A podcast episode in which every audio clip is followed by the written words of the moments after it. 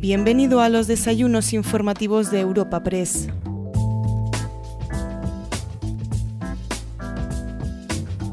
Celebramos una nueva cita en los desayunos informativos de Europa Press.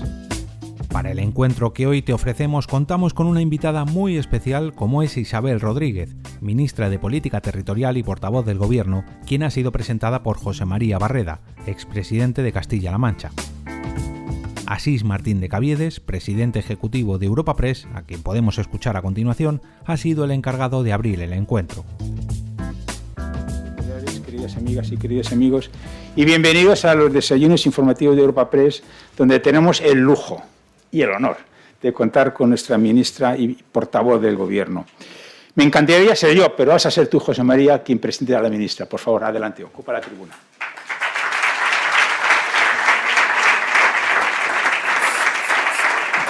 Secretario de organización del partido hay que saludarle siempre, es el que manda. Señoras y señores, no entro en detalles porque si no consumiría los cinco minutos que me han asignado. Y cuando se dispone de cinco minutos es conveniente ceñirse al guion para no alargarse. Sobre todo quienes hemos sido presidentes, que no teníamos limitación de tiempo y solíamos pasarnos dando la brasa para la desesperación del auditorio. Leeré contra mi costumbre, querida.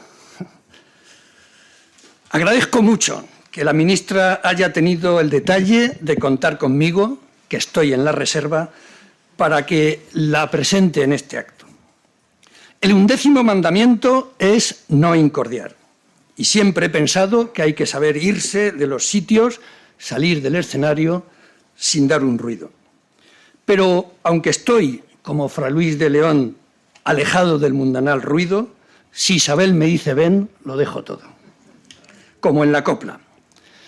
Valoro a Isabel Rodríguez porque la conozco bien y sé de su capacidad intelectual y de sus cualidades humanas. Ella es, por encima de todo, buena persona. Y es importante que las personas buenas e inteligentes se dediquen a la política.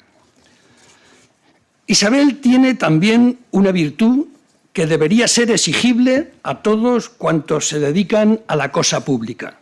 Es profundamente honrada. Además, es simpática. Y no me refiero solo a que sea sonriente y amable, que también, sino al sentido profundo, etimológico de la palabra.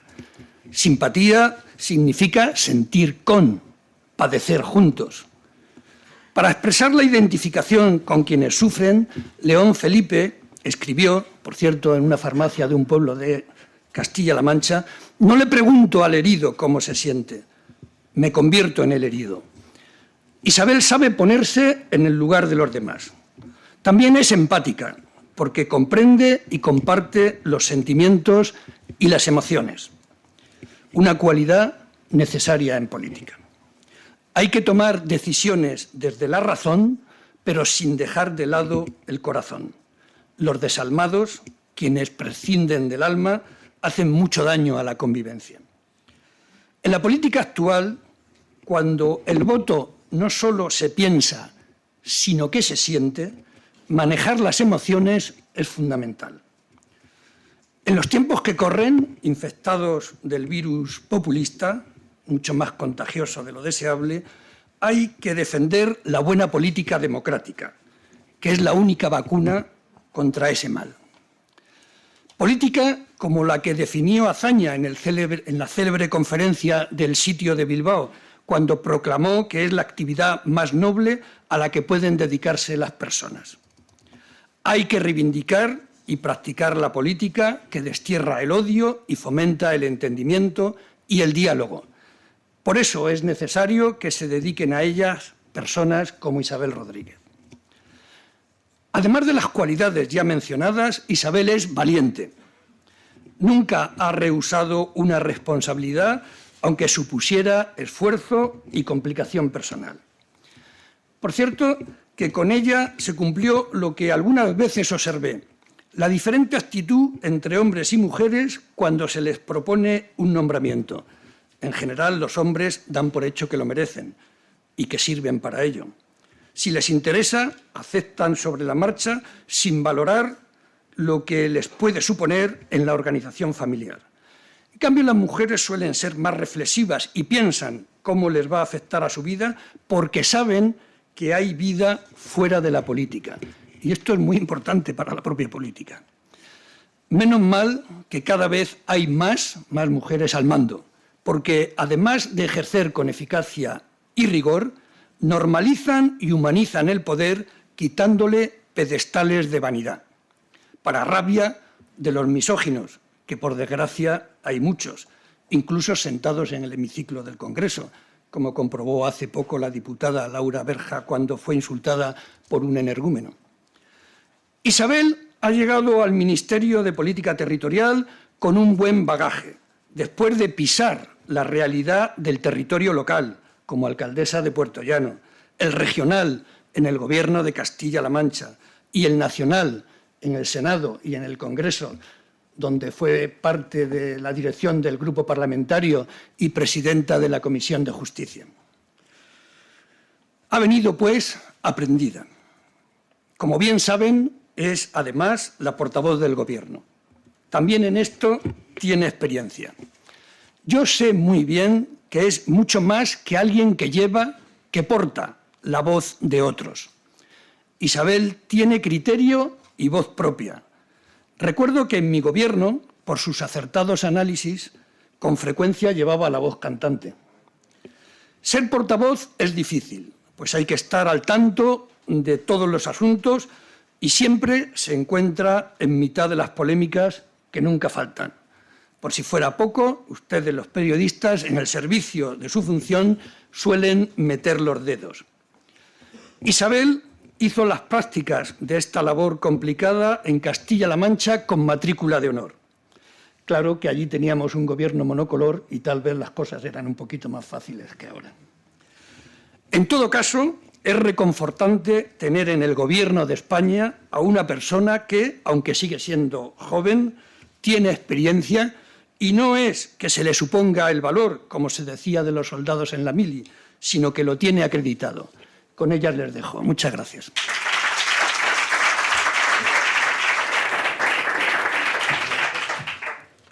Buenos días a todas ustedes, a todos ustedes. Muchas gracias querido amigo, sobre todo presidente Barreda. Se nota que, además de compañeros, somos amigos en tus palabras cariñosas que, me ruborizan y, también me hacen recordar tiempos muy bonitos de nuestro trabajo, de nuestro trabajo juntos. Obvio eh, los saludos porque el presidente de Europa Press eh, les ha nombrado a, todos ustedes, pero sí mi agradecimiento por acudir a esta cita en esta mañana para parar un momento de ese ruido y detenernos en la conversación, en el diálogo y en la, y en la reflexión. Agradezco mucho a, Europa Press que nos siga permitiendo estos espacios de, reflexión, eh, de encuentro, de poder hablarnos de forma más tranquila, lo que lo hacemos habitualmente, porque cuando se apaga el ruido y conseguimos escucharnos, también resulta más fácil entendernos. Por eso la importancia de la escucha antes del diálogo para después el entendimiento. Y estas son algunas de las reflexiones que yo eh, quería hacerles en el, día, en el día de hoy. También voy a intentar superar una de mis dificultades, que es atender a la lectura para seguir el guion de las palabras que había preparado para dirigirme a ustedes. Pero antes de, hacerlo, y me evocaba eh, las palabras de José María Barreda y que compartía con, Candela eh, justo antes, eh, cuando tomábamos un café, aquello de que la vida es lo importante y en la política estamos aquí para gestionar la vida, la vida de los demás e intentar hacerles más felices. Y recuerdo un consejo que me dio el entonces presidente José María Barreda y que llevo intentando aplicar siempre en cualquier desempeño público que he tenido, que me decía que era difícil gestionar la economía, gestionar las cuentas, los presupuestos que hoy estamos debatiendo en el Parlamento, pero que incluso mucho más difícil y es también obligación de la política es ser capaces de gestionar las esperanzas, las expectativas, en definitiva, las emociones de las personas. Y compartía con Candelas que anoche terminaba la jornada después de llegar de Murcia, también muy eh, entusiasmada con toda una generación de jóvenes con los que pude compartir planteamiento de país, ese proyecto compartido de la España que queremos, y terminaba rendida eh, leyendo en lugar de esta intervención eh, el libro de El monstruo de las emociones. Así que creo que esa, esperanza de, compartir el proyecto de España desde la emoción en aquello que nos une y no olvidarnos que la política es la gestión también de la vida y las expectativas es algo que marca a este gobierno y que desde luego condiciona a esta ministra que, hoy, que hoy os habla. Y ya he incumplido mi primer propósito, que era el de leer el guion que me había marcado. Voy a intentar reconducirlo. Me encomienda el presidente del Gobierno que atienda la política territorial de nuestro país. Sin duda, le dije en aquel momento, presidente, la política no se entiende si las personas y, así eh, convenimos que la política que debíamos llevar a cabo desde nuestro ministerio, un ministerio transversal en relación con otros ministerios, eh, como el Ministerio de Interior, que nos acompaña también su ministro, con todos los departamentos del Gobierno, con otras instituciones, las autonomías y los ayuntamientos, eh, tiene que estar siempre pensando en las personas y que esa política territorial ha de hacerse siempre con un objetivo claro para este Gobierno, que es la cohesión. Una cohesión que es territorial, pero sobre todo tiene que ser social y también no olvidar la cohesión intergeneracional, que es una de, de las preocupaciones y de las, también de las ocupaciones de este Gobierno. Cuando llegaba al Ministerio me encontraba una carpeta recurrente que tenía un epígrafe que se llamaba conflictividad. Digo que la terminología es elocuente. Y esta carpeta se refería a los conflictos de competencias entre el Estado y las comunidades autónomas.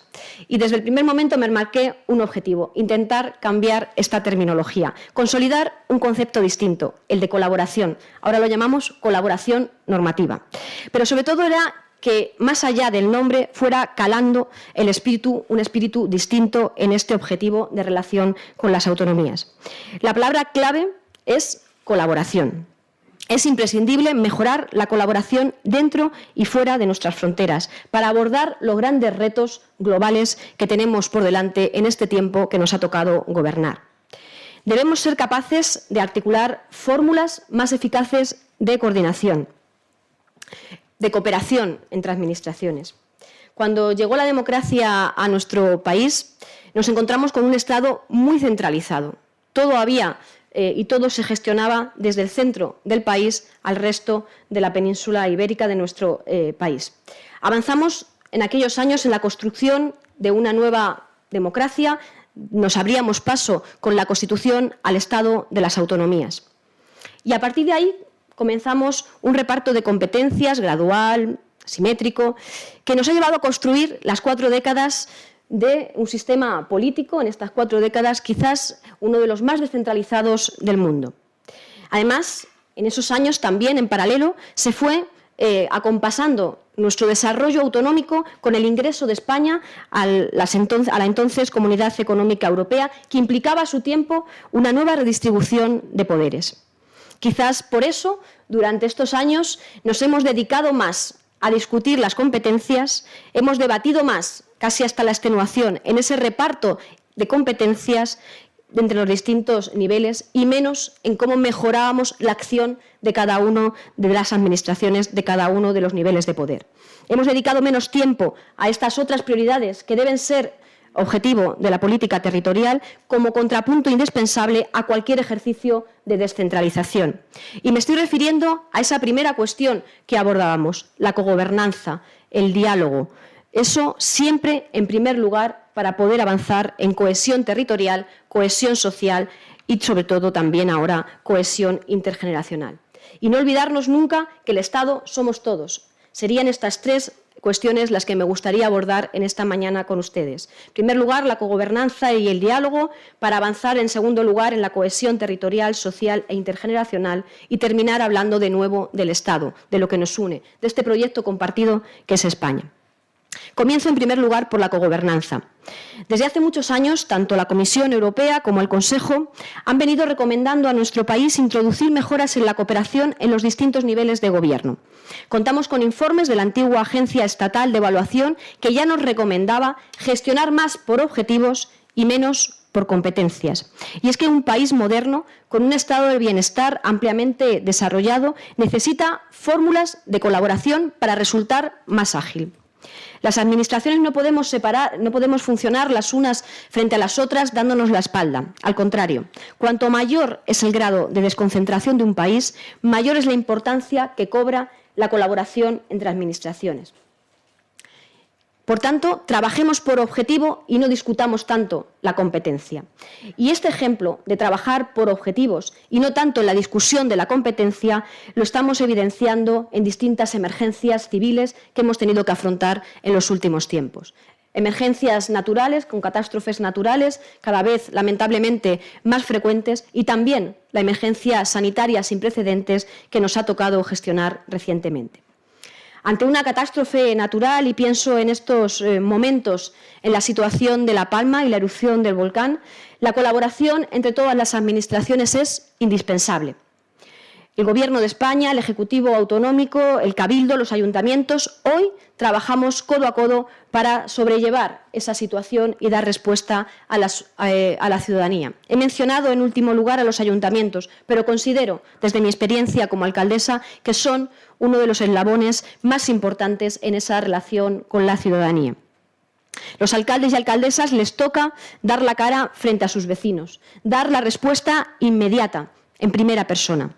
La colaboración entre administraciones es esencial para, para responder adecuadamente a esta emergencia, pero sobre todo en aquello de la gestión de las emociones es muy importante que la ciudadanía nos vea unidos para darles tranquilidad.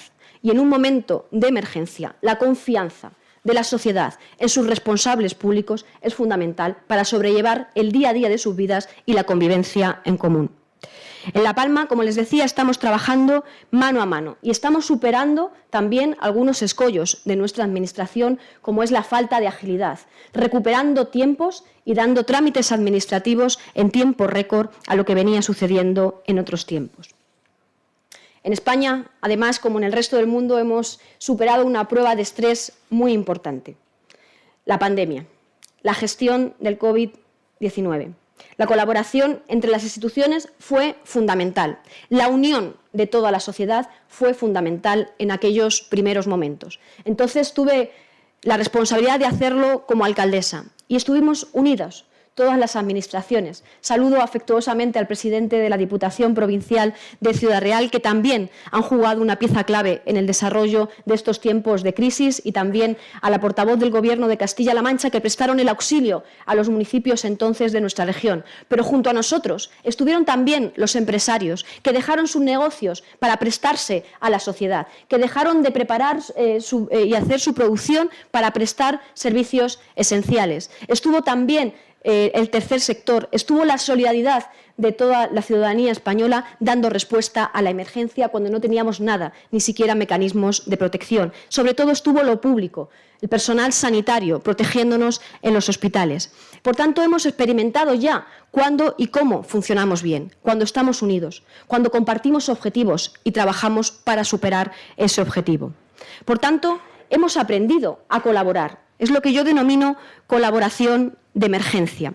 Y si hemos demostrado que somos capaces de articular la cogobernanza en tiempos de estrés, de crisis y de emergencia, ¿por qué no vamos a ser capaces de hacerlo ahora en un tiempo de esperanza, de recuperación, de optimismo, de reconstrucción económica, de transformación de nuestro país? Y, por tanto, el objetivo debe ser este, marcarnos un objetivo de esperanza, de recuperación, de transformación, de crecimiento económico y de oportunidades para los hombres y mujeres de nuestro país por los que trabajamos cada día. Por tanto, el reto ahora es lograr ese mismo grado de colaboración que de manera natural surgió en la emergencia para llevarlo en el día a día. En definitiva, normalizar la cooperación. Y esto exige exige de lealtad institucional, exige de respeto, incluso por aquellas posiciones que no compartimos, exige de diálogo, de moderación, de moderación y de flexibilidad. Y esta es la disposición del Gobierno de España, esta es la disposición del presidente Sánchez. Como ejemplo, ha sido el trabajo que hemos desarrollado durante este tiempo, que se articulaba en distintos mecanismos. Por ejemplo, retomando la conferencia de presidentes, que se reunió durante estos meses difíciles de gestión de la pandemia hasta en 18 ocasiones, tres veces más que en todo el tiempo anterior, desde que en 2004 la creara el presidente Zapatero. Ya les anuncio que en los próximos días voy a convocar a los consejeros y consejeras encargados en su relación con el Gobierno de preparar la siguiente conferencia de presidentes. Voy a convocarles en los próximos días para que juntos demos normalidad también a la conferencia de presidentes una vez que alcanzamos ese objetivo que teníamos marcado, que era el 70% de vacunación. Hoy ya un 88% en población diana. Y en este espectro ahora ya de normalidad, recuperemos el funcionamiento habitual de la conferencia de presidentes e incluso demos un paso más. Vamos a modernizar también el reglamento que la regula y vamos a trabajar con las comunidades autónomas para un nuevo reglamento de la conferencia de presidentes que nos permita ser más ágiles, que nos permita alcanzar mayores acuerdos, que nos permita, en definitiva, avanzar en esa cooperación que todos deseamos y que lideramos desde el Gobierno de España. En este nuevo reglamento vamos a reducir, como les decía, eh, los plazos de convocatoria, vamos a crear espacios de decisión política, vamos a promover y a, facilitar la adopción de acuerdos, vamos a proponer la creación de una secretaría permanente para que los trabajos no vayan de una conferencia a otra, sino que permanezcan en el tiempo y fomentemos de esta forma la coordinación y la continuidad de los trabajos y la relación con las comunidades autónomas. El Gobierno está impulsando esta, esta cooperación también en el ámbito de las conferencias sectoriales. Nos hemos reunido en este año pasado, 2020, un 200% más de lo que lo hacíamos en tiempos de normalidad. Solo en lo que va desde este año se han celebrado 118 reuniones de conferencias sectoriales. Hemos recuperado también una relación que debe existir en un Estado descentralizado como el nuestro, que es la relación bilateral del Estado con las comunidades autónomas para los asuntos específicos de cada una de ellas. Lo hemos hecho en la Comisión Bilateral con Cataluña el pasado mes de agosto, que estaba después de varios años de bloqueo, y lo hemos recuperado también con comunidades autónomas como La Rioja, donde llevaban casi 30 años sin convocarse este tipo de reuniones. Lo hemos hecho con absoluta normalidad y lealtad institucional. Es este diálogo también el que nos permite acabar con esos conflictos, con esa litigiosidad a la que antes hacía referencia. En estos años hemos reducido a la mitad los procedimientos que desde el Gobierno de España iniciamos frente a la normativa autonómica. Eh, hemos alcanzado acuerdos total y parcial con todas las comunidades autónomas y la conflictividad, esta carpeta de la que antes les hablaba, ha caído en un 70%, fruto del acuerdo, del diálogo, en definitiva, del entendimiento. Queremos también, como les decía, tener presentes a los ayuntamientos de nuestro país. Ellos son la administración más cercana a la ciudadanía. Ellos son también Estado. Ellos están representados por la Federación Española de Municipios y Provincias y nosotros estamos fomentando su participación activa.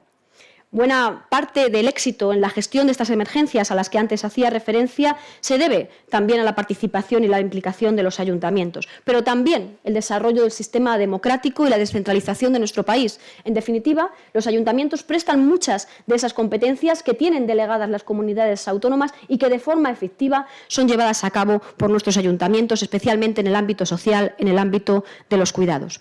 Este es un gobierno comprometido con el, con el municipalismo y el gobierno también va a dar un paso adelante en este sentido. Y como ya les eh, decía, en su 40 aniversario de la Federación Española de Municipios y Provincias, vamos a dar un paso más, porque ahora lo que hay es un convencimiento, hay una voluntad política, pero esto debe verse reflejado en la normativa de nuestro país y vamos a avanzar para construir, para, que, mm, dotar de seguridad jurídica, siendo entidad de derecho público, a la Federación Española de Municipios y Provincias y que esto les permita su participación activa y su anclaje institucional para que la voz del municipalismo, de los ayuntamientos, esté presente en todos los órganos eh, de debate de la estructura democrática e institucional de nuestro país y, por tanto, que cuenten con presencia tanto en la conferencia de presidentes, que ya están, como digo, por voluntad política, pero esta vez por reconocimiento legal, como en las comisiones sectoriales o incluso bilaterales de cooperación.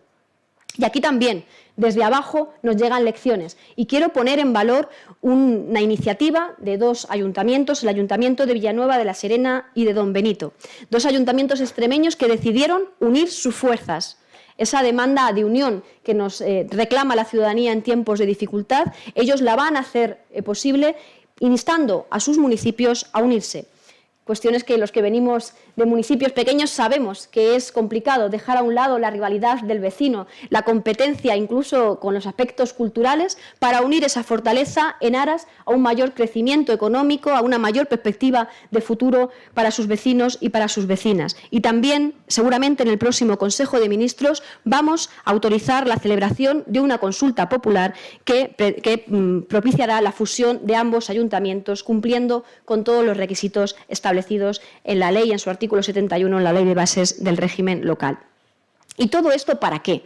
Y paso al segundo bloque que quería compartir con ustedes. ¿Todo esto para qué? Para avanzar en cohesión, para avanzar en la cohesión social, territorial e intergeneracional, que es objetivo capital de este Gobierno. Porque los territorios no se entienden sin las personas y ha de existir una cohesión eh, fragmentada en las comunicaciones, en las oportunidades económicas para alcanzar la cohesión social. Y, por tanto, el primer objetivo del Gobierno es trabajar por un cambio de modelo productivo, avanzar en un nuevo marco económico, hacer una apuesta decidida, sí, por la industria, por la industrialización de nuestro país desde un punto de vista sostenible, abordando también proyectos de transición energética. Algunos de ustedes se dedican profesionalmente a ello, para que esto traiga consigo crecimiento económico y generación de empleo estable.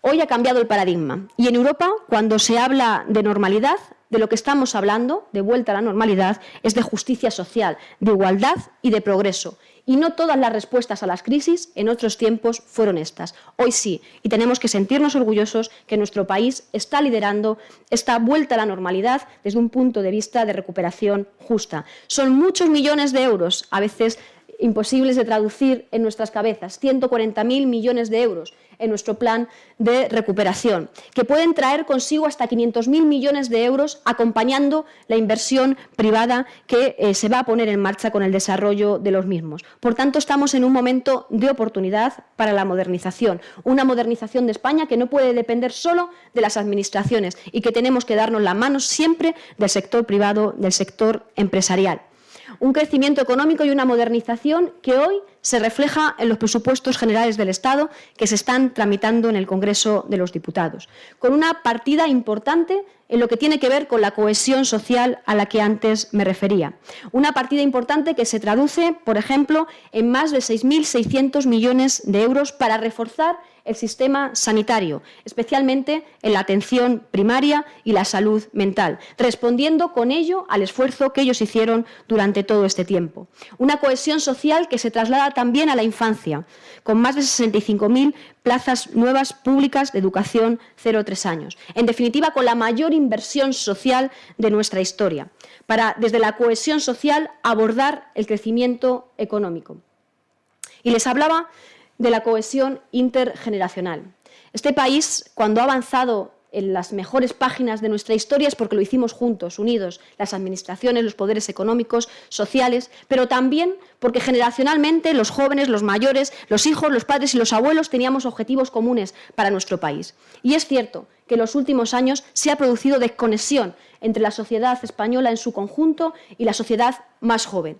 Y esto se debe a que existen desigualdades que hay que abordar Existen realidades que no se pueden obviar. Un responsable político, un responsable público, no puede decir que en España la vivienda no es un problema para los jóvenes, que lo importante es el trabajo, porque se produce y existe jóvenes que trabajando no pueden pagar un alquiler. Eso existe y en las administraciones públicas no puede haber conformismo.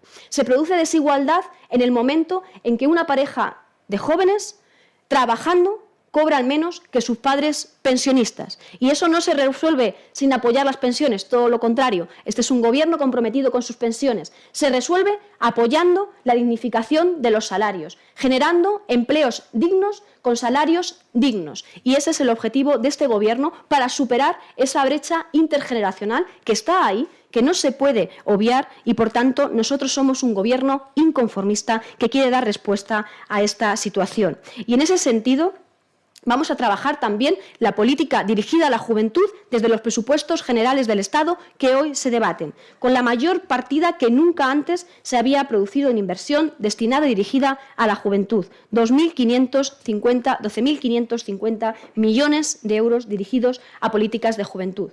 Una política también eh, socialmente eh, justa desde el punto de vista de la igualdad de oportunidades. Me siento especialmente orgullosa de que este Gobierno ha hecho una apuesta por las becas públicas para propiciar todas las posibilidades de desarrollo a la juventud española, superando también cifra récord en la partida de becas 2.200 millones de euros. O la formación profesional, que es toda una expectativa a una mejora en la cualificación y también en la atención a la demanda que desde el ámbito empresarial se hace en los perfiles profesionales.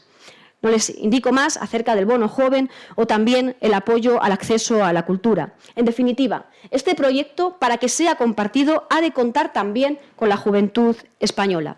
Y nada más cohesionador con los jóvenes, con los hijos, con los padres y con los abuelos que una expectativa de desarrollo vital que siempre se ancla en el desempeño de nuestra profesión, en el desempeño de un trabajo que nos permita vivir dignamente. Y por eso estamos afrontando también de forma determinante un nuevo marco de relaciones laborales propio del siglo XXI. Si hablamos de recuperación justa, necesitamos de un modelo laboral justo. Y por eso ya hemos adoptado algunas decisiones a lo largo de esta legislatura, desde avances en el teletrabajo, el mecanismo de protección de los ERTE, afortunadamente hoy ya bajo mínimos en el número de usuarios, pero también la derogación de algunos artículos del anterior Estatuto de los Trabajadores, especialmente dañinos, como los despidos por bajas médicas. Avanzamos en la formación profesional, como les, les decía, y esto ya está dando sus frutos y hemos recuperado parte del empleo perdido. Estamos en niveles prepandemias e incluso en niveles previos a la crisis de 2008 en lo que se refiere a datos de ocupados, como celebrábamos la semana pasada. Datos también históricos en la caída, en la caída del desempleo en un mes de octubre como este. Y este Gobierno podría haberse conformado con salir, con llegar hasta aquí, salir de aquel, aquella situación de marzo de 2020 pero hemos decidido que no nos quedamos en la casilla de salida, porque además nos sentimos acompañados en la expectativa de la ciudadanía, en el interés del sector económico de este país, en la ambición social de este país, en querer recuperar mucho más allá de la casilla de salida de marzo del año 2020. Y estamos abordando una reforma laboral, como les decía, para afrontar esta transformación económica y del sector productivo. Y queremos que se haga con acuerdo. Por eso aquí también, de nuevo, la necesidad del diálogo, del sosiego y de la moderación, también de la flexibilidad. Cuando se ambiciona el diálogo hay que ser flexible en las posiciones y nosotros queremos un acuerdo que dé satisfacción a sindicatos, trabajadores, patronal y empresarios. Queremos un acuerdo que nunca debió perderse, que es el acuerdo social, para recuperar esta reforma laboral en los términos en los que les estaba indicando. Y el Estado. El Estado somos todos. El Estado son el Gobierno de la Nación, por supuesto, pero el Estado son también las comunidades autónomas y el Estado son también los ayuntamientos. Y aprovecho esta recta final de mi intervención para hablarles desde este sosiego y tranquilidad que tenemos hasta primera hora de la mañana, antes de que comience el ruido, eh, de un asunto que ha generado una polémica sinceramente incomprensiva, que es el que tiene que ver con la desconcentración. Les decía al principio de mi intervención que este es un país, nuestro territorio, que tiene una gran contradicción. Somos uno de los países más descentralizados del mundo políticamente, pero sin embargo contamos con estructuras administrativas profundamente concentradas.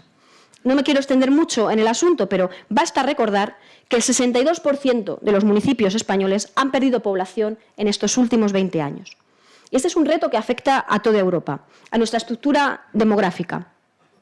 Tenemos una densidad de población inferior a la de nuestros vecinos también y una distribución territorial muy heterogénea, marcada por grandes núcleos de población en grandes ciudades, en el litoral mediterráneo, en algunas otras zonas industrializadas de nuestro país. Mensaje de tranquilidad. Madrid es y va a seguir siendo la capital de España. Y por ese motivo va a seguir albergando aquí las principales instituciones públicas. Pero el desequilibrio vigente, además de injusto, es insostenible desde el punto de vista de la cohesión territorial. Y estaríamos errando por inacción si no lo afrontáramos. No confundamos, advierto también, por otra parte, la, desconcentración con la desinversión. De hecho, tengo que decirles que este gobierno, el gobierno del presidente Sánchez, desde el año 2019 a estos presupuestos que se están debatiendo, 2022, ha incrementado la inversión de Madrid en un 42% con respecto a la inversión en los cuatro años anteriores. El Gobierno está impulsando este proceso de desconcentración desde la tranquilidad y el sosiego, pensando en toda esa transformación que está por venir y que traerá consigo también la generación de nuevas entidades, de creación de un nuevo sector público institucional y, en particular, de organismos públicos, sociedades o fundaciones que puedan participar y que puedan estar participadas en todo el territorio del Estado. Además, no hemos perdido el norte, nos inspiramos en los países vecinos, donde tenemos modelos de éxito, que han buscado vertebrar el territorio acercando las instituciones al mayor número posible de regiones. La propia Unión Europea lleva décadas desconcentrando sus sedes. En España, también lo hemos hecho. Aquí albergamos eh, la Agencia Europea de Control de Pesca en Vigo, la Oficina de Propiedad Intelectual Europea en Alicante o el Centro Europeo de Satélites aquí cerca en Torrejón. Países vecinos eh, y también descentralizados como Alemania han ubicado fuera de Berlín instituciones como el Tribunal Constitucional, el Banco Federal, la Academia de la Lengua o el Archivo Federal. Y también nosotros hemos hecho nuestras propias consideraciones dentro del Estado autonómico. Hay comunidades autónomas como Andalucía, Galicia, Castilla y León, Castilla-La Mancha, Extremadura, Canarias, que ya han hecho su propio acercamiento de su administración al territorio. Incluso eh, comentaba con los alcaldes el otro día, los alcaldes las alcaldesas llevan a sus barrios parte de la estructura organizativa de sus ayuntamientos para acercar el ayuntamiento a todos los vecinos. Eso es lo que queremos hacer también desde el Gobierno de España, acercando las administraciones eh, del Estado a todo el territorio nacional. Tenemos ejemplos ya de hace más de una década, querida ministra. Entonces también hicimos el esfuerzo de llevar a una ciudad como León un centro de tratamiento de denuncias automatizadas y el Instituto Nacional de Ciberseguridad, que por cierto funciona estupendamente. Yo misma he visto como el esfuerzo del entonces Gobierno de Castilla-La Mancha y el Gobierno de España, situando en mi ciudad el Centro Nacional del Hidrógeno, hoy es un centro de posibilidad no solo de albergar conocimiento y de anclar allí a profesionales eh, muy cualificados desde el punto de vista técnico, sino también un lugar donde miran las empresas para dirigir sus inversiones. Esto es propicio y es bueno para el desarrollo económico de nuestro país. Ahora, Renfe, creo que está aquí también su presidente, eh, está haciendo este esfuerzo y en distintas zonas de nuestro país están generando centros de competencias digitales que generarán hasta 400 empleos en Teruel, Alcázar de San Juan, Miralda de Ebro, Linares o Mérida. En definitiva, la desconcentración es un movimiento que ya estaba que existía y que solo desde la demagogia política puede utilizarse como confrontación. Es un elemento de justicia y de cohesión social que estamos dispuestos a hacer en aras a superar uno de los grandes retos que tiene este país, que es el reto demográfico. Y de esta manera contribuir a ese proyecto común, a ese proyecto compartido que ha de ser España. Voy a ir eh, terminando como, como empecé creyendo que el diálogo, la moderación y la flexibilidad han de imperar en todos los ámbitos, agradeciendo los espacios para poder expresarnos con esta tranquilidad, haciendo un llamamiento de escucha activa a todos los que tenemos la posibilidad de condicionar el desarrollo de nuestro país a aquellos que nos acompañan en ese protagonismo, sabiendo que estamos en la gestión de las eh, emociones en un momento absolutamente esperanzador Hemos sufrido mucho. Nos merecemos como sociedad y como país un momento de esperanza y de oportunidad. Y este país se ha demostrado en muchas ocasiones, recientemente en emergencia, pero también en momentos de cambio político, como lo fuera hace 40 años eh, la llegada de la democracia, la Constitución y el desarrollo autonómico, que cuando nos unimos en el objetivo somos invencibles. Y el objetivo hoy está claro. El objetivo de este Gobierno es la recuperación económica, la transformación de nuestro país en aras a avanzar en cohesión social, en oportunidades económicas, de empleo, de dignidad de la ciudadanía. Y en ese objetivo somos más los que sumamos que los que quieren restar. Por eso mi sentimiento hoy de absoluta esperanza, de optimismo, yo creo que si lo hacemos, si lo hacemos juntos, si lo compartimos, eh, está garantizada la cohesión de este país, desde los lazos eh, que nos unen en nuestra eh, diversidad, también la cohesión territorial avanzará con el desarrollo económico, pero sobre todo superaremos algunas de esas injusticias que hoy se siguen produciendo en nuestro país y donde no cabe el conformismo. Este es un gobierno inconformista, un gobierno que actúa un gobierno que cumple y un gobierno que tiene clara la hoja de ruta y que quiere sentirse acompañado, que no quiere hacerla sola. Por tanto, les necesitamos a todos ustedes, a, los, eh, a todos los departamentos, a todas las administraciones, también a los medios de comunicación, que en esa gestión de las emociones pueden contribuir avanzar en este país que se merece el futuro para dejar un legado a nuestros hijos, al menos tan bueno como el que ustedes, los más mayores, nos dejaron a nosotros. Muchas gracias y buen día. Bueno, muchísimas gracias, ministra. Tenemos 35 minutos, no quiero pasarme, pero tenemos muchísimos asuntos, porque obviamente usted es la portavoz del Gobierno y por tanto toca todos los palos. Bueno, recuerdo a los compañeros que pueden formular sus preguntas a través del correo que tenemos aquí apuntado, preguntas eh, eventos arroba europapress. Ministra, permítame, vamos a hablar obviamente de todos los líos que hay sobre la mesa, lo, lo haremos con moderación y flexibilidad, pero vamos a hablar de todos esos líos. Pero antes permítame que despejemos algunas dudas de su intervención. Bueno, lo primero, eh, ya anunciado que el próximo eh, Consejo de Ministros va a aprobar el referéndum para la fusión de don Benito Villanova. Simplemente por operativa, el martes que viene es fiesta en Madrid. Entiendo que el Consejo será el lunes, ¿no? Será el lunes, será el lunes, sí, sí. Eh, nos ha hecho un anuncio muy importante, ministra, la reforma de la conferencia de presidentes. Esa secretaría permanente dependerá de su ministerio, entiendo, ¿no? Estará enclavada en su ministerio.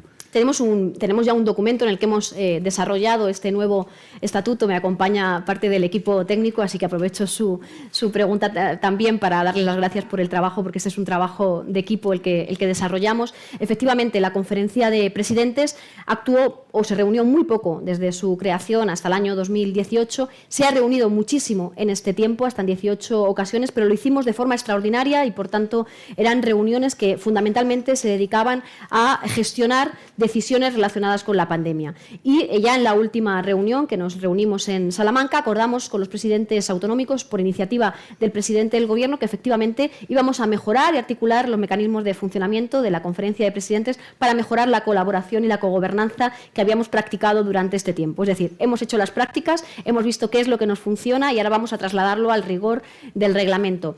Eh, quiero eh, trabajar este reglamento también con los consejeros y por eso les vamos a reunir eh, ahora en este mes de, noviembre. Voy a citarles en los próximos días para reunirnos y trabajar con ellos este nuevo reglamento. Les pasaremos una propuesta que ya hemos avanzado desde el Ministerio. No, quiero concretarla más en aras a la confianza y a la cogobernanza.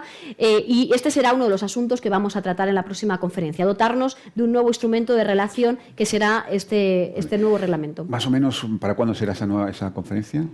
La conferencia de presidentes está eh, pendiente para final eh, de año. Vamos a ajustar las, las agendas y lo decidiremos también, concretaremos la fecha en esta próxima reunión. Y ministra, por terminar con este asunto, creo que usted tiene será en la, Palma, que creo que eso, no lo he dicho. No lo ha dicho. Eh, eso lo quería preguntar, que usted ya tenía en la cabeza dónde iba a ser. O sea, será en La Palma. Sí, la verdad es que el presidente de Canarias se había ofrecido a ser em, anfitrión de esta conferencia antes de que ocurriera el, acontecimiento del, volcán, la desgracia que están viviendo y padeciendo en la isla. Y, y bueno, como gesto también de solidaridad de un gobierno que está allí presente también en el territorio, que es otra de las características de este gobierno, la cercanía y la presencia. Vamos a, estar todos allí. Además, hay también un acuerdo de todos los presidentes de querer hacerlo allí.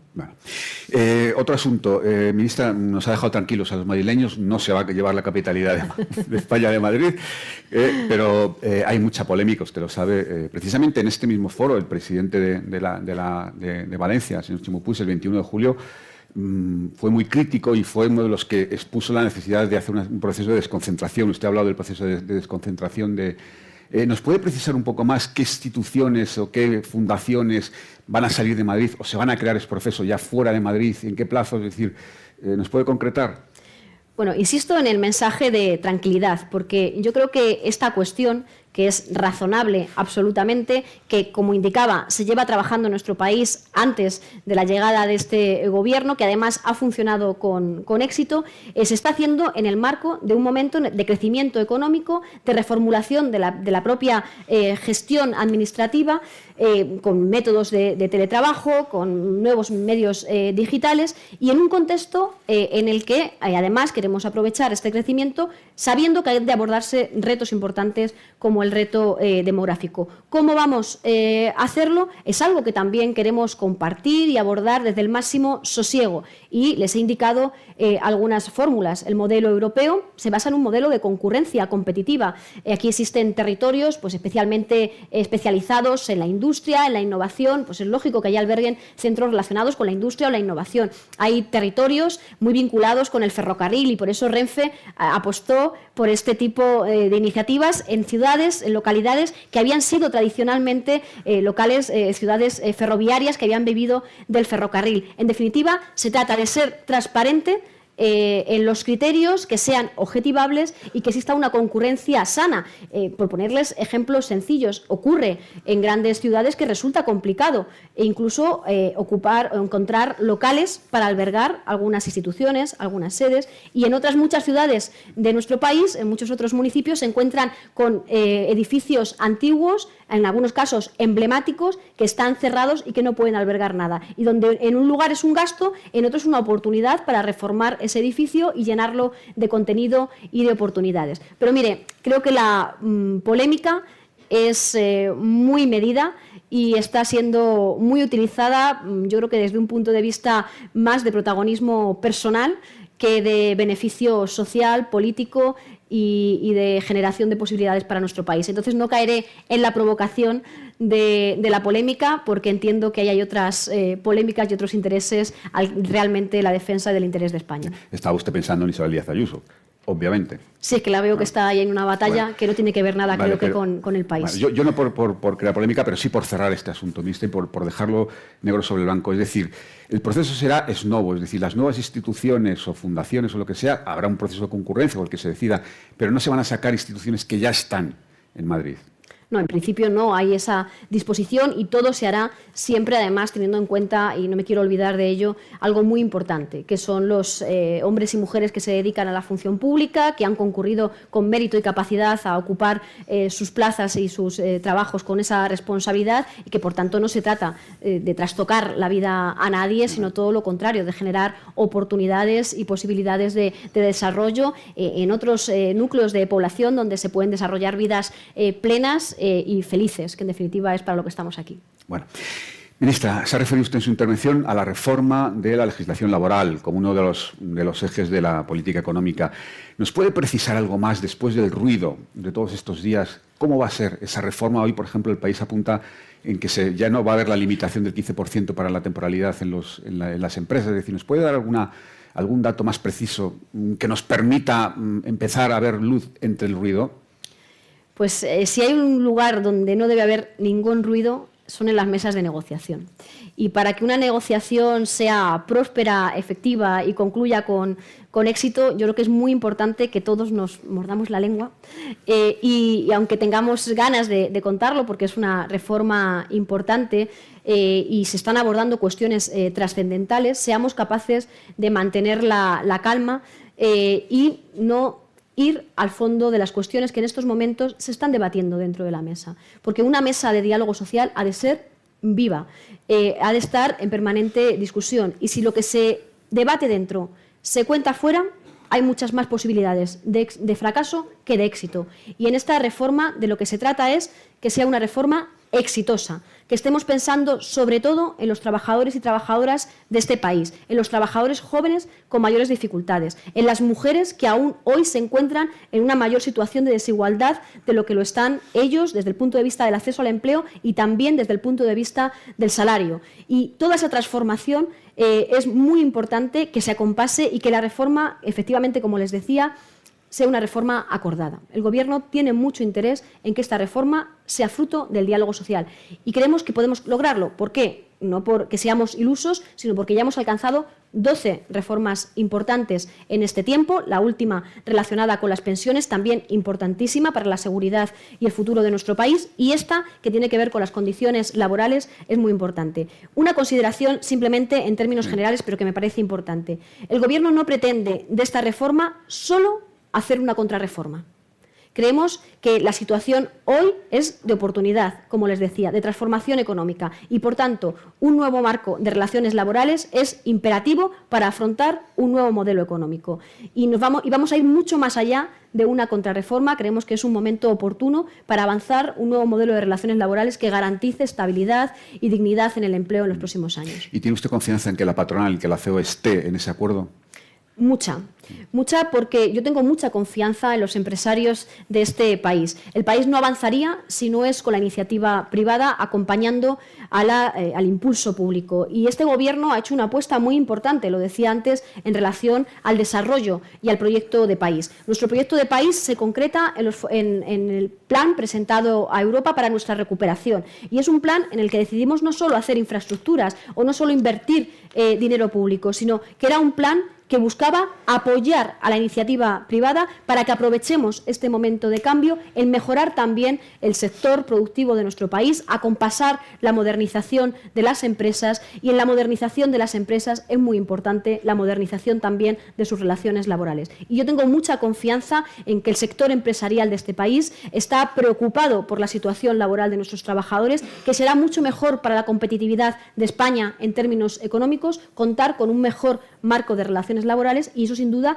es interés del Gobierno, pero también es interés de las empresas. Mm. Ahora hablaremos de ese plan de Europa, que hoy también hay algunas informaciones que quiero comentar con usted, pero por ir cerrando este capítulo de la reforma laboral que tanto nos está, nos está ocupando, eh, yo ya sé que esto, lo de la derogación ministra, se ha convertido en una especie de fetiche, yo lo sé, pero tengo que preguntarle, porque anoche mismo la vicepresidenta Yolanda Díaz en la sexta reconoció que no va a haber derogación.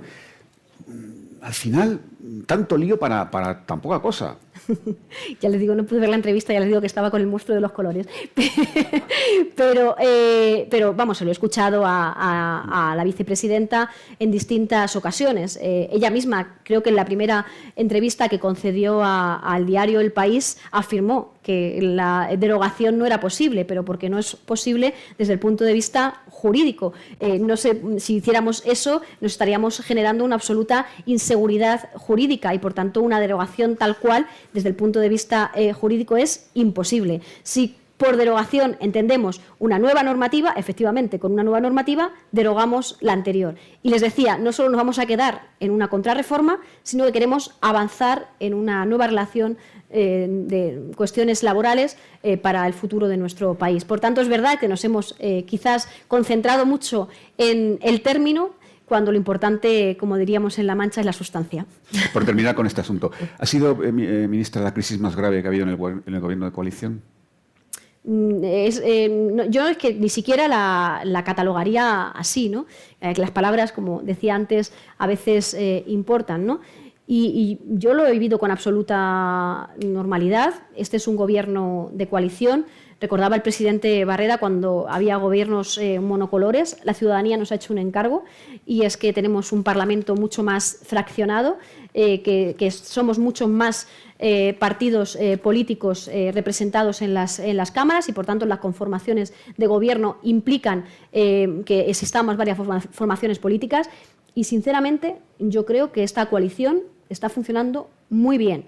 ¿Por qué? ¿Porque mm, nos llevemos fantásticamente bien y hagamos fiestas juntos? Pues sencillamente no se trata de eso, se trata de qué se consigue con esta coalición. ¿Y qué estamos consiguiendo? En primer lugar, hemos afrontado de manera ejemplar en un gobierno de coalición una crisis inédita como la crisis sanitaria que trajo consigo crisis económica y que en apenas 20 eh, meses hemos superado.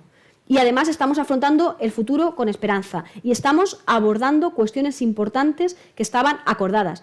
Y otra cosa que tampoco se practica mucho en este país, pero que es importante, damos cuenta de los cumplimientos, de los cumplimientos del Gobierno periódicamente y de los acuerdos de coalición. Por tanto, yo no llegaría a calificarla de ese modo. Creo que ha sido importante pararnos un momento, reflexionar, Evidentemente, hacía falta la incorporación de otros departamentos del Gobierno para afrontar una reforma de esa trascendencia de la que hablamos, la reforma laboral, desde luego economía, pero también educación por la parte que tiene que ver con formación profesional. Estará agricultura participando cuando hablemos de temporalidad, porque afecta fundamentalmente al sector agrícola en nuestro país. En definitiva, es importante la colaboración y la participación de todos en esta recta final eh, para un acuerdo que va a ser importante. Entonces, hemos acordado la metodología queremos avanzar y desplegar todo el diálogo posible para alcanzar la mejor de las reformas. Y será la última, ministra, porque da la impresión de que cada decisión de una parte eh, conlleva una reacción en sentido contrario de la otra parte.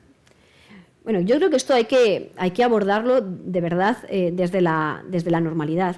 Mm, al final, ¿qué importa? Eh, me voy a un clásico, el BOE. Sí. Al final, lo que importa es lo que publicamos en el BOE. Lo que se publica en el BOE son los acuerdos del Gobierno y en este caso son acuerdos que mejoran la vida de la gente. Lo que terminamos publicando en el BOE es la reforma de un sistema de pensiones que garantiza y que da tranquilidad a los pensionistas españoles. Lo que terminaremos publicando en el BOE a finales de este año serán unos presupuestos generales del Estado que por primera vez atienden la problemática de la juventud en nuestro país. Lo que terminamos publicando en el BOE es la garantía del acceso a la educación universitaria a través de un sistema de becas o abordar un problema sin duda importante, que ha sido una de las leyes que hemos trabajado recientemente y que ha sido posible y acordada en este Gobierno, que es una nueva ley de vivienda que genera seguridad en un derecho constitucional que no habíamos desarrollado desde hace 40 años. Por tanto, creo que lo importante de la coalición no es la anécdota de cada uno de los días, sino el resultado final, que es lo que publicamos en el BOE. Ministra, hablaremos de pensiones, ¿eh? que es otro de los grandes asuntos de estos días. Pero antes, permítame, se ha referido usted a los fondos europeos y al, pacto con Europa. Y eh, publica hoy El Mundo en portada que el Gobierno pacta en secreto con la Comisión Europea el contrato de los fondos europeos. ¿Nos puede dar usted algún detalle de este contrato o de este pacto?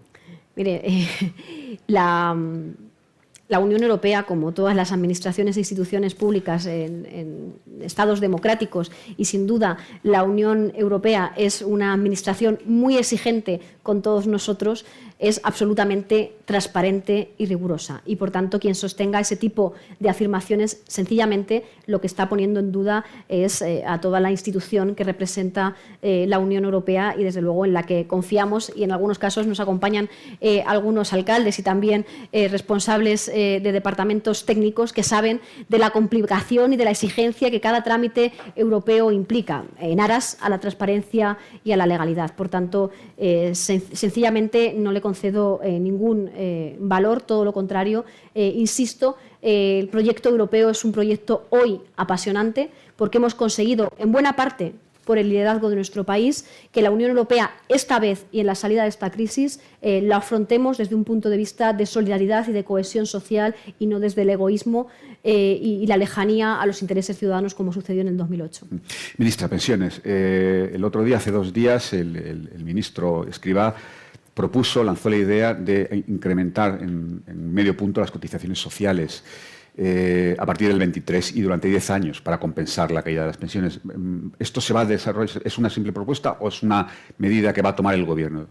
Bueno, como saben ustedes, una primera parte a la que antes me he referido en la que ya hubo acuerdo social, que fue el garantizar el crecimiento de las pensiones eh, eh, y contraponer a, esa reforma que hizo el Partido Popular, que las dejaba absolutamente eh, congeladas. Aquel acuerdo se alcanzó. Esta era una parte que quedaba de aquel acuerdo, porque también sucedió en aquellos años, tenemos la memoria a veces también demasiado, vamos, demasiado rápida en nuestra memoria, pero sucedió en aquellos años, en los años de gobierno del Partido Popular, y cuando la respuesta a la crisis era distinta a la respuesta a la crisis que hoy estamos dando desde este gobierno, sucedió en aquellos años que no solo se congelaron las pensiones, sino que se agotó la hucha.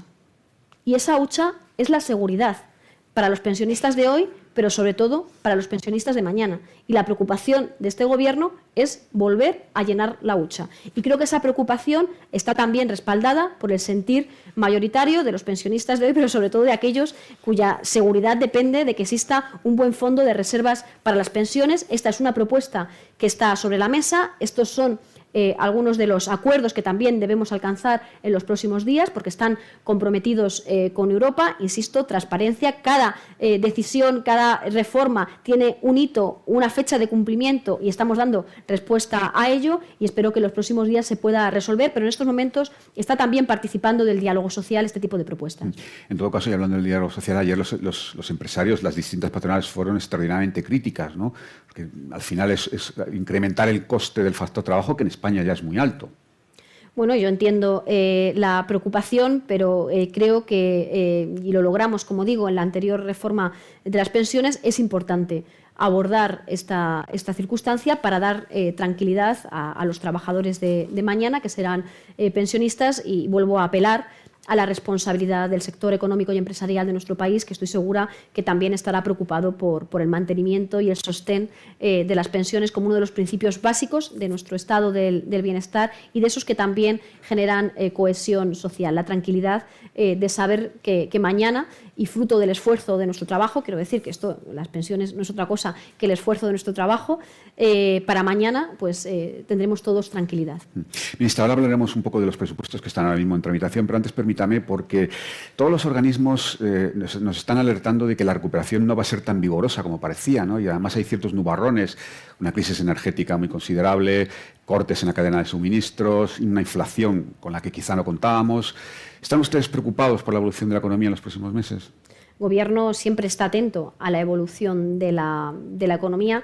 Eh, resulta fácil concluir que este gobierno eh, está afrontando muchas eh, adversidades, pero también decirlo desde la tranquilidad que es un gobierno que no tiene miedo a la adversidad porque las afronta de cara, damos respuesta. Tenemos claro, como decía antes, el horizonte, véase en materia energética, que usted mencionaba, tenemos claro cuál es nuestro modelo energético, que es avanzar en soberanía energética para nuestro país a través de las energías renovables, pero en el camino nos hemos encontrado dificultades, como es el precio en el mercado mayorista de la energía, y estamos tomando decisiones para que esas eh, dificultades que nos encontramos en el camino no repercutan definitivamente en la ciudadanía. Y, por tanto, con el horizonte claro, vamos superando también dificultades. En el contexto económico, sinceramente, creo que hay datos que son muy, muy alentadores. Antes me refería a uno de ellos, que es eh, la tasa de ocupación en los 20 millones, que es un dato histórico previo a la crisis de 2008.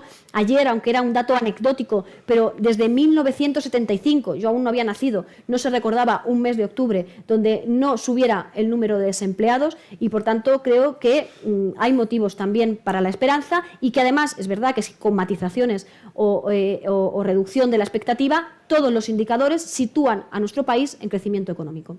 ¿Y esas alertas que vienen de Centro Europa de la posibilidad de un megapagón, de un superapagón?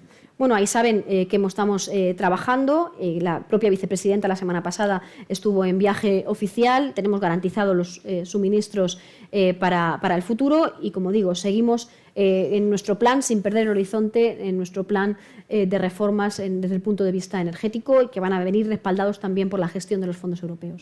Presupuestos, ministras, se están tramitando ahora mismo en el, Congreso. Hoy se va a solventar las, enmiendas a la totalidad. Parece que está encarrilado, pero todavía quedan algunas dificultades y una de ellas son las condiciones que pone, por ejemplo, Esquerra Republicana de, Cataluña. En concreto, la ley audiovisual eh, y para la protección de la industria audiovisual en catalán, no catalán, sino en catalán. ¿Hasta dónde está dispuesto el Gobierno a ceder en este? Bueno, los presupuestos son muy importantes y estamos muy satisfechos de que efectivamente hoy pasamos eh, un trámite muy, muy importante, que es darles eh, continuidad y, por tanto, acompasar estos planes europeos, eh, completando estos presupuestos ya con todas estas inversiones y poder desarrollarlas en tiempo y en forma. Y esto que es lo normal y debería ser lo normal, no, no ocurría siquiera en tiempos de normalidad. Y este Gobierno son ya los segundos presupuestos que ha llevado a la Cámara y que vamos a, aprobar. Efectivamente, estamos ahora pasando este primer trámite y después llegará la fase de, enmiendas. La ley de audiovisual es eh, una carpeta distinta. Es verdad que hay partidos políticos e instituciones con intereses en esa normativa, la estamos trabajando en el seno del Gobierno, hay una parte de transposición europea de la misma y las lenguas en nuestro país forman parte también de ese anclaje constitucional al que me refería al principio y, por tanto, gozan de toda nuestra eh, protección. Pero es que además el sector audiovisual hoy es uno de los sectores eh, crecientes en nuestro país en generación de riqueza y de empleo y por eso en el desarrollo de esa nueva economía, de esa transformación en el mercado productivo que, estamos eh, liderando en nuestro país, vamos a hacer una apuesta por el sector audiovisual yendo a un hub audiovisual para España, donde plataformas eh, televisivas tienen muchísimo eh, interés y yo creo que hay que conciliar esa protección de nuestras lenguas, efectivamente, porque son también riqueza y aportan a nuestro país y suman a nuestro país eh, con la riqueza que genera este sector. Pero la imposición de producción en lenguas del Estado a estas mm, megaplataformas no puede poner en cuestión, no puede hacer peligrar la, creación de ese gran hub de, de producción audiovisual en España. Hacemos, haremos coincidir y trabajaremos para conciliar los intereses legítimos eh, de los sectores audiovisuales en nuestro país con un marco constitucional, insisto, en que marca también la protección de nuestra lengua. Y me parece interesante eh, abordarlo aquí también desde este espacio de, reflexión, eh, que la lengua sea un motivo de unión y no de separación y que todos nos sintamos orgullosos de pertenecer a un país con distintas lenguas. Eso forma parte de nuestra riqueza y quizás también proyectándolas con naturalidad en la producción audiovisual eh, puedan ser un elemento de, cohesión y no de distorsión. Mm. Ministra, eh, cuando, hablando ahora que nos hemos metido ya con el asunto catalán, usted es ministra de Política Territorial y usted estuvo además en la primera mesa con la, entre gobiernos de la Generalitat y del, y del Gobierno Nacional. ¿Cuándo se va a producir la próxima, la próxima mesa, la próxima negociación?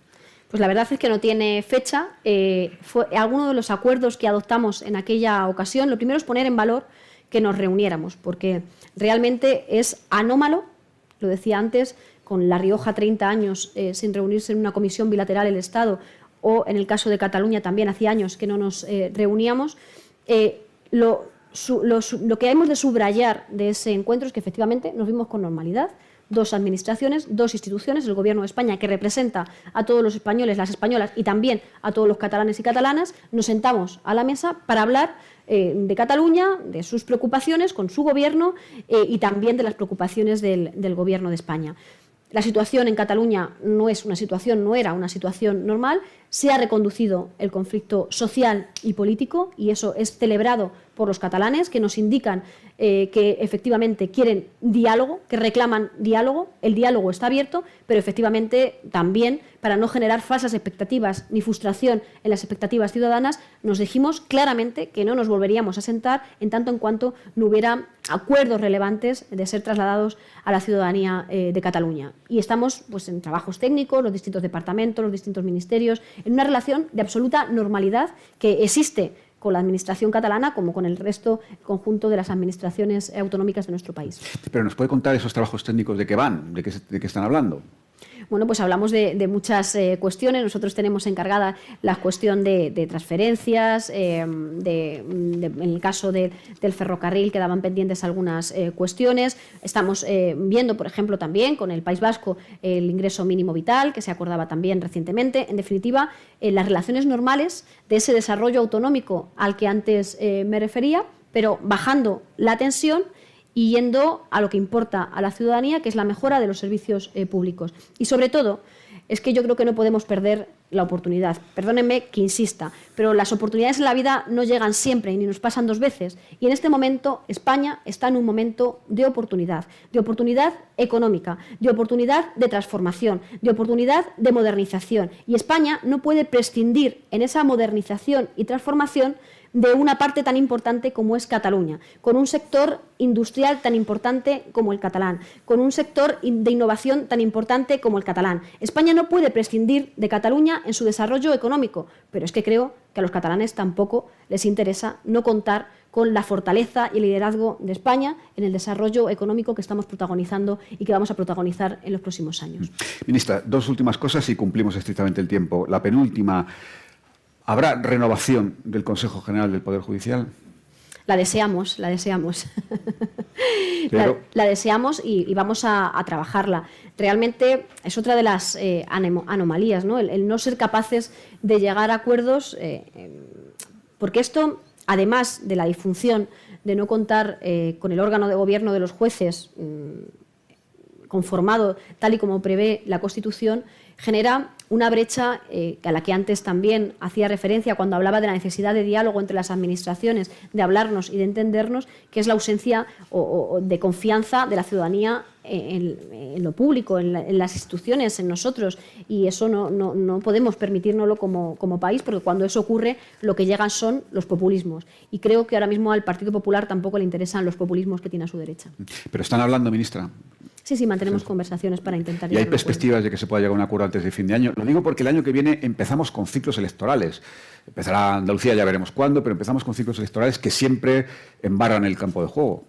Bueno, a nosotros nos gustaría eh, contar con una oposición más leal a los intereses de, España. Han dado algunos pasitos. Lamentablemente ayer no vimos esa actitud en el líder del, Partido Popular y yo espero que si de verdad quiere liderar eh, un partido con aspiraciones de gobierno tiene que dar pasos como este, porque la inmensa mayoría de los españoles y las españolas nos reclaman eh, que nos pongamos de acuerdo en asuntos que son importantes. Y sin duda este es un asunto de Estado porque es un mandato constitucional y uno no puede hacer proclamas de la Constitución si después se niega a cumplirla. Y la última, ministra, un asunto que nos ha conmovido a todos estos días, que es el, crimen tremendo este del ardero en la, Rioja.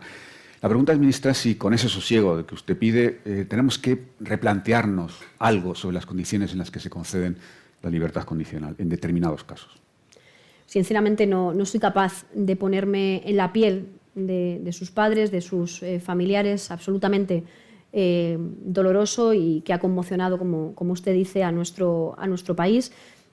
Aquí hay que tener confianza en las administraciones y en las instituciones. A veces los mecanismos no llegan hasta donde llega eh, la maldad de algunas eh, personas y la delincuencia en este caso ha, sobrepasado eh, todos los seguimientos y, la actuación de los cuerpos y fuerzas de seguridad del Estado, de instituciones penitenciarias, pero, insisto, es un caso y, yo confío en el Estado de Derecho, confío en los jueces, en fiscales, en los sistemas penitenciarios, en los cuerpos y fuerzas de seguridad del Estado y en cualquier caso siempre he reclamado y reclamo cualquier cambio normativo en el ámbito penal ha de hacerse desde la, desde la cabeza, porque efectivamente, si lo hiciéramos desde las tripas o el corazón, pues volveríamos a ser bárbaros. Bueno, ministra, hemos cumplido escrupulosamente el tiempo. Muchísimas gracias. Un placer y un honor tenerla con nosotros. Gracias y gracias, gracias. a todos. Muchas gracias. Despedimos esta entrega de los desayunos informativos de Europa Press invitando a todos nuestros oyentes a descubrir el resto de episodios de este podcast, así como los de los distintos programas de nuestra red a través de europapress.es barra podcast.